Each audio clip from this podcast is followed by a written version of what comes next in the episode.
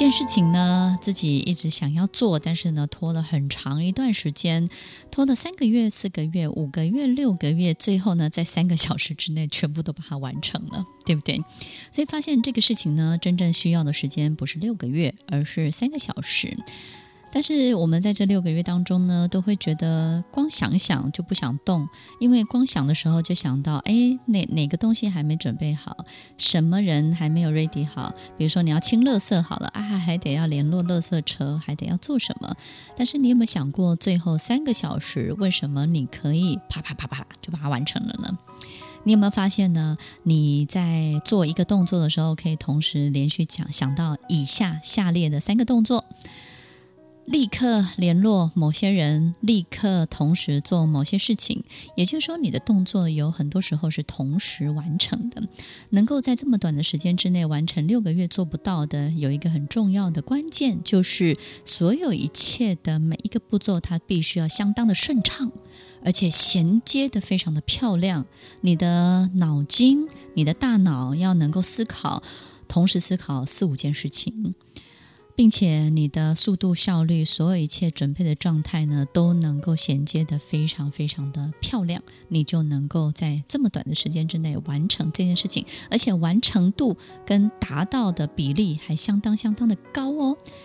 所以听众朋友，我们有时候到底觉得，哎，一股气来了，哎，就开始一鼓作气，对不对？就把它完成。但是有时候呢，却花很长一段时间。最近呢，我有一个这个朋友，他的小孩啊，然后在去年考上非常好的学校。那这个孩子呢，我认识他很很长的时间，他就是很天真、很活泼，然后没有花太多心思在功课上面。有一天，我就跟他通电话。那通电话的时候呢，他考上非常好的学校，但是平常成绩呢，不怎么样。我说你怎么做到的呀？他说我就把三年的书三个月把它念完了。哇，听众朋友，这种案例、这种个案其实很多，对不对？在南阳街重考班上面，很多人他其实最后真的要念的时候，就那个三个月冲刺的时间，或者是呢花一年的时间把三年的东西念完。有时候我们经常在想。这一年这三个月，他为什么可以就这样完成？那有的人苦读三年，成绩可能也还好。到底是什么东西在主导这一切？我们发现呢，如果你有做呃补重考过，或者是补习，或是跟这位小朋友一样，三个月念完三年的书。你会发现，你一定会在每一科当中想办法去找出它的主要的脉络，对不对？以及呢，真正的重点是什么？好比说国文课本啦，在国文课本三年的课本当中，最重要、出题率最高，并且能够让你突然之间国文。的程度大幅度提升的，绝对是所有的文言文，对不对？所以呢，如果在很短的时间之内，你把所有文言文都读通了，你会发现白话文的速度就相当的快。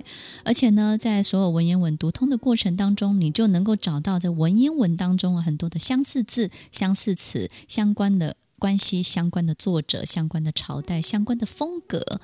相关的一切，所以你会开始把它有很多的不不同的群组的分类，你就越来越懂，越来越通。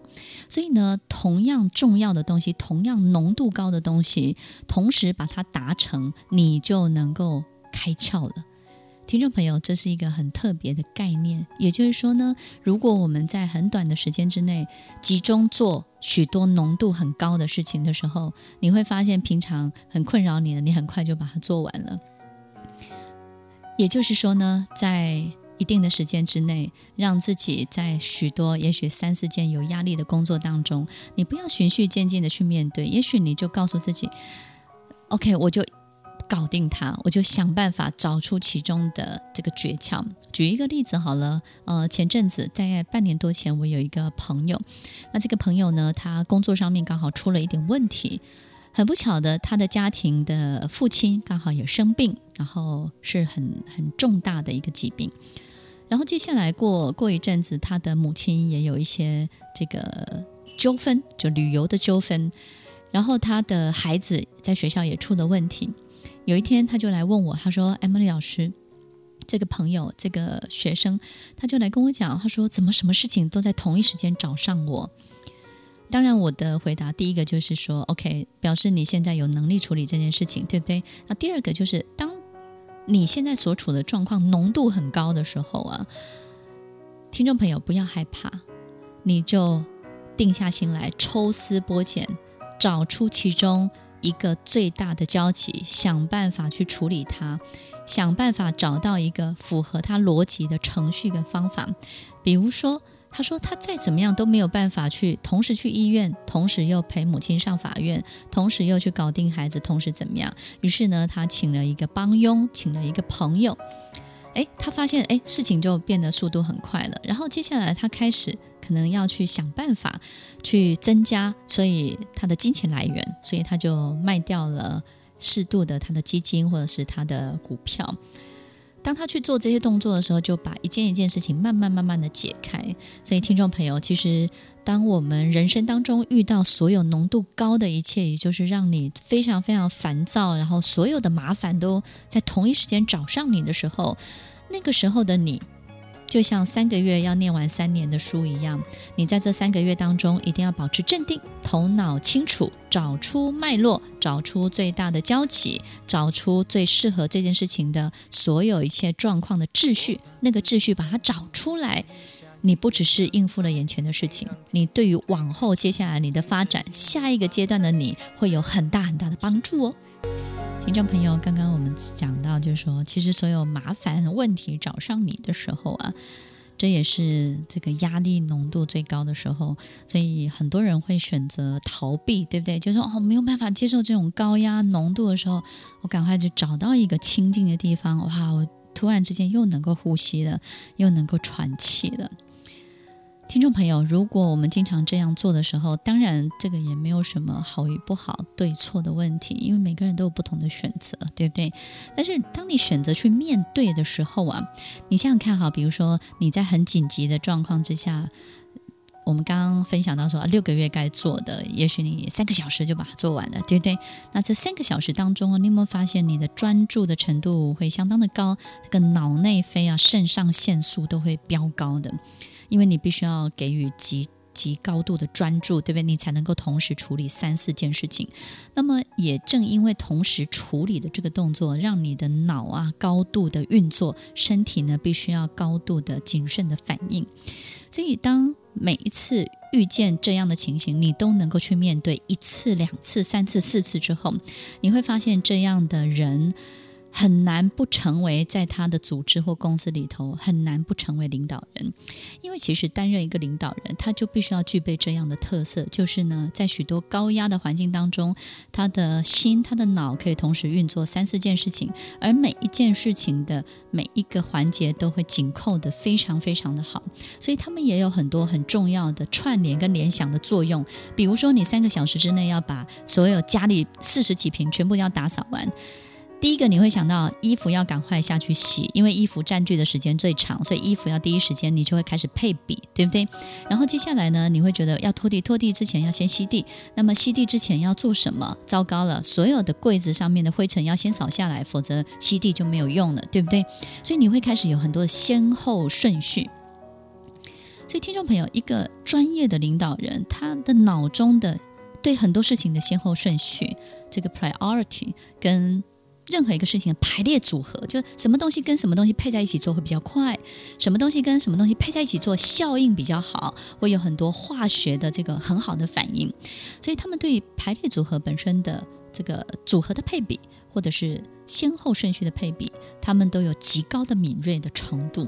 所以，听众朋友，如果我们在生命生活当中去养成这些面对这些高浓度、高压力的习惯的时候，你的身心就会进行高度的运作。你在组织公司里头不成为领导人都非常非常的难。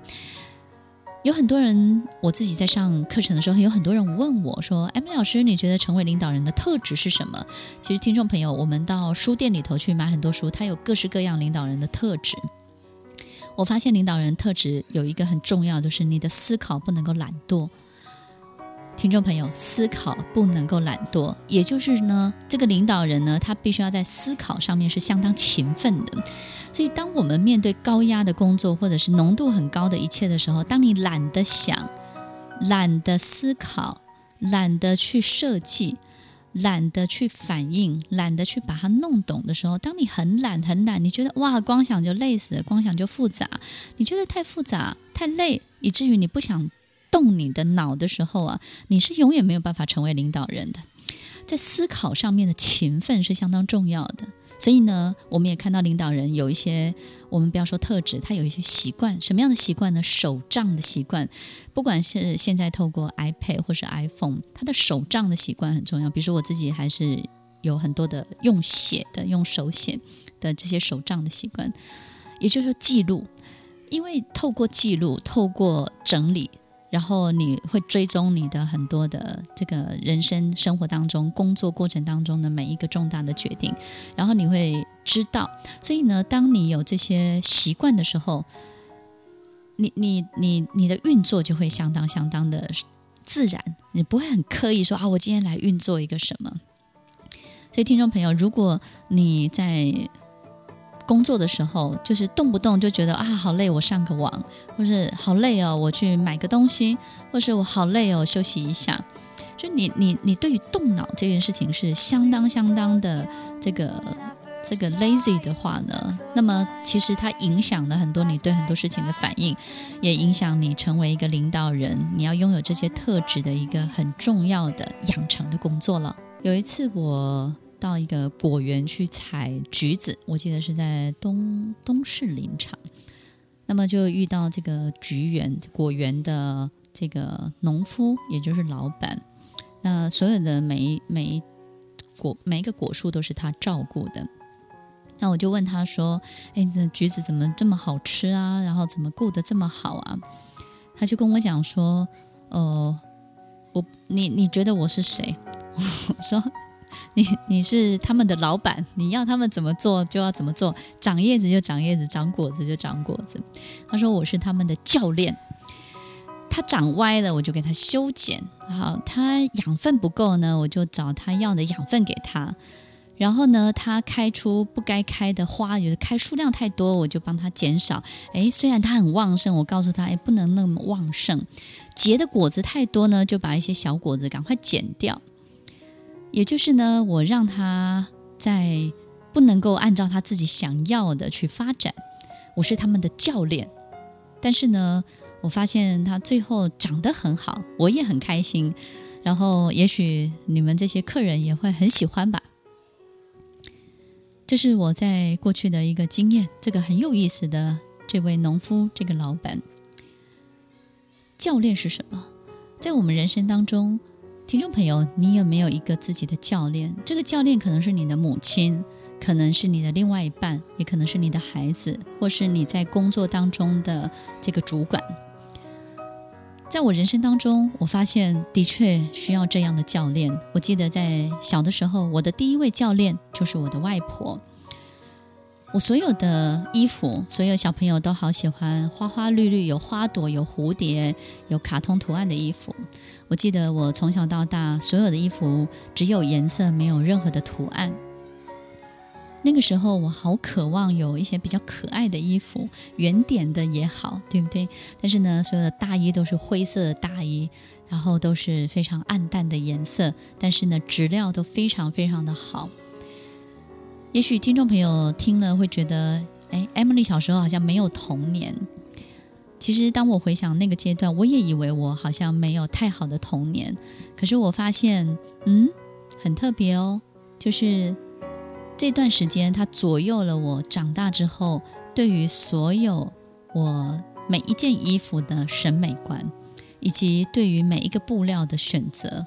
比如说，我非常重视布料。也许在我同样的在大学的时候，或者是年轻的时候，很多人会觉得起，哎，Emily，你你是不是才二十几岁？你怎么会 好奇怪？为什么你要去迪化街买布料？我每次跟大学同学，我就说，哎，我们去逛街，他他是去百货公司，我是拉他到迪化街挑布料。他说你你好怪，我说这个布料真的很好，然后它的针数是怎么样，它的织法是什么？这个如果做成一件裤子穿会会怎么样？会会感觉很有气质。但是那段时间他养成了，我觉得我觉得某一种品味，也许这个品味不是每个人都觉得很好，但是也养成了某一种对对于外在的这些衣服怎么去去表达你自己的某一种品味。我觉得我人生第二位教练是我的外公。那么他教练我的就是，他觉得有很多事情其实不是只有一种结果，它有各式各样的结果。如果你执意要某一种结果，它当然会发生，它就是那样。所以呢，很有可能你以为这个世界就是这样了，其实。一件事情有一百种结果，有一百种可能。如果你经历过的可能是越来越多的，你对很多事情就不会那么的固执，然后你就会非常放松，你的耳朵就软了，你就比较能够听得进去所有一切事情的不同的特性。比如说，这个人说什么，那个人说什么，你耳朵是比较比较开放的，你比较能够听得懂别人在说些什么。这是我人生的第二位教练，他在我的。很多的心情思考上面，给了我很多很大的范围。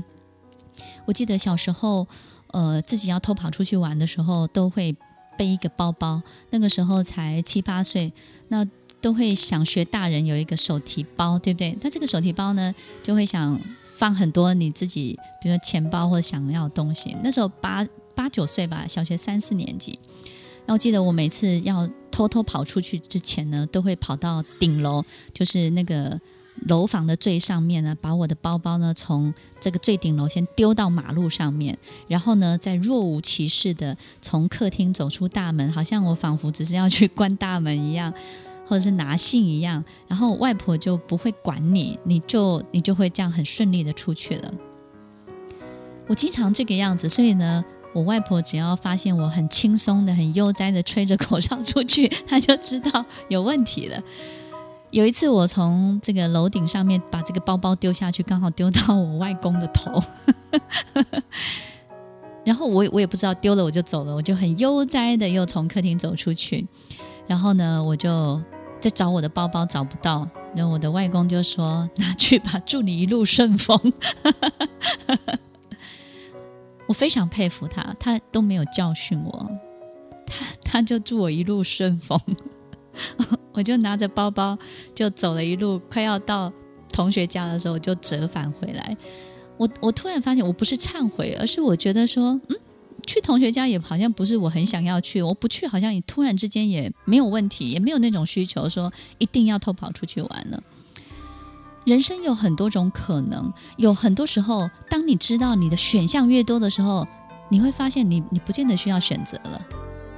听众朋友，有时候我们一直想，我到底要选哪一个？不是的，当你的你知道你有很多很多选项的时候，你突然间觉得你好像也不需要去做这个选择，就好像你看到桌子上有好多吃的东西，突然之间你就不饿了那种感觉。这是我人生中的第二位教练，听众朋友，在你人生当中有没有这样的一个教练来教你很多很多潜规则呢？听众朋友，那么你的教练是你身边中的谁呢？是主管还是你的另外一半呢？另外一半呢？如果是你的教练呢？这个教练呢？比如说，呃，我遇到的这个农夫，这个果园的农夫，他说他是这些果树的教练，对不对？其实我们发现，我发现他对这些果树是很呵护的，但是呢，又不允许这些果树太任性，对不对？但是基本上，他有一个最最大最大的初衷，就是很希望他长得好，很希望他能够得到更多人的喜爱。所以，听众朋友，如果你的另外一半是你的教练，你要感受到不是他对于你的管理或控制。你要感受到的是，他真的很希望你好，然后他谆谆善诱，然后透过各式各样的方式，希望可以等待你或引导你到一个更好的地方去。你会感受到的绝对是爱、陪伴，你感受到的绝对不会是控制。所以，教练，教练，教练到底是一个什么样的工作？好比我的外公外婆，我相信他们不会因为不会希望我不好，对不对？反正祝我一路顺风，这是怎么回事呢？后来我又回来问他，为什么你祝我一路顺风？他说我也好想跟你走，我也好想跟你一样偷偷跑出去，可是我我是偷跑不了的。诶，这个很有意思。听众朋友，我们来想想看，你要感受到从教练身上感受到的到底是什么？我们到了某一个阶段之后，会发现自己没有了老师，因为当你从大学毕业或者是研究所毕业之后，除了在工作上你会遇到一些长辈之外，你可能再也找不到老师了，因为在那个阶段之后，你的父母亲可能也没有办法教你任何事情了，你的前面是一片茫茫大海，没有人可以引导你，你的头上是没有任何屋檐的，所以在那个时候你怎么办？你要学会自己教。会自己，你要当自己的老师。除了这个之外，我非常非常鼓励大家，当你又开始重新去当一个学生，虚心的学习的时候，你感受到的很多的养分真的是不一样。当我们是一个提供者，我们会不断的供给别人需要的；当我们是一个被提供者的时候，要考验的是你的接受的程度。而不是别人给的东西有没有用，所以不要花太多的力气去去评判、批判你给我的东西有没有用，而是你自己开放的程度到底有多高。我最近遇到一个教练，是高尔夫球的教练，她是一个小女生哦，她高尔夫球打得非常非常的好。那听众朋友再透露一下，昨天晚上啊，我在半夜两点的时候收到她的简讯，半夜两点呢，我都睡着了。这个半夜两点的简讯里面写什么呢？她说：“Hi, Emily, I'm so sorry，在这个时候打扰你。我只是想确定，我们明天有课吗？那这个课是我们又约好了吗？我真的非常非常的抱歉，我竟然在这个时候要跟你确定这件事情。然后我不知道你收不收得到，但 但是我真的不知道明天有没有课。”我到了四点半的时候起来，我我看到了这封简讯，我吓了一跳。哇，两点钟他发给我。以我对他的了解，我第一个感觉是他不知道挣扎多久，然后最后就很冲动的把它发出去了。也就是呢，他挣扎了一个晚上，然后挣扎到最后，他要要赶紧确定的时候，他两点钟他把它发出去了。当我遇到他的时候，我发现他戴了一个口罩。他说：“他说他有点过敏。”我说：“你你昨你是不是很紧张？”他说：“对，因为我我一直在考虑要不要直接打电话给你。”那我说：“你是不是从晚上一直考虑，一直一直挣扎挣扎到半夜？”他说：“对。”他说：“我到半夜的时候，我就啪，我就发出去，发出去的时候，我就说：哈哈，两点钟我发给人家。”我就跟这个教练讲，这个这个小女生，我就跟她分享，我说：“嗯，你一定是一个很很冲动，但是很勇敢的人。也就是说呢，当你觉得该做的事情呢，啪一下就去做了。但是呢，可能你自己也很后悔、很懊恼，怎么会这样做？那你相不相信？就是你你你这样的个性，或是你这样的人，其实。”你以后会发展的很不错的，所以你不要太担心很多事情，你花太多时间在担心了。听众朋友，他是我的教练，但是呢，今天就是在我遇到他之后呢，我跟他讲了很多的事情。我们经常在练球的过程当中，哎，教练就红了眼眶，他就红了眼眶。然后有一有一次，他就跟我讲说：“你教我，你教会我好多事哦。”其实我听了，我也。很很感动，我我并没有很刻意的教导他什么，我只是觉得说，也许我们在课堂当中花很多力气在跟很多高阶主管讲的东西，也许我们在聊天的过程当中三两句话就可以给他一些养分，对不对？其实听众朋友，这位教练虽然他年纪很轻，但是他给我很多很多的这个不同领域的学习。然后我我在他面前非常的放松，再来就是我从来不觉得说我在他面前是在授课或是教导他什么，但是彼此互相的这个这个互动呢是相当相当有火花的。那我觉得他教得非常的好，他说我教你的课是我笑最多的。好，他说他一个小时当中呢可以一直笑一直笑一直笑。我说因为你很好笑，他说你也很好笑。听众朋友，教练是什么？教练就是在我们面前，你在他面前，你可以当小朋友，你也可以变换各式各样的角色。教练是很重要的陪伴，他在你该最值得重视的事情当中帮你扶正，让你在一定的轨道上面去发展你自己。但是呢，他在人生很多其他的领域当中，他给你最大的自由。给你最大的发展的空间，所以听众朋友，在你人生当中找一个好教练，培养一个好教练，试着去信任一个好教练。听众朋友，在今天节目的分享当中，我真的觉得所有一切事情都回到最简单、最简单。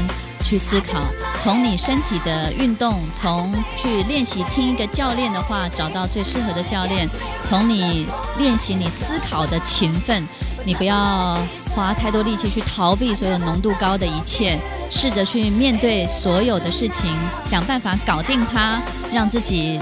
不管是身心，你的心理、你的生理可以全面的升级，你会发现所有一切事情都变得游刃有余了，你自由的空间也会变大喽。我是 Emily，我们下礼拜再见喽，拜拜。听完今天的节目后，大家可以在 YouTube、FB 搜寻 Emily 老师，就可以找到更多与 Emily 老师相关的讯息。在各大 Podcast 的平台，Apple Podcast、KKBox、Google Podcast、SoundOn、Spotify、Castbox，搜寻 Emily 老师都可以找到节目哦。欢迎大家分享，也期待收到您的留言和提问。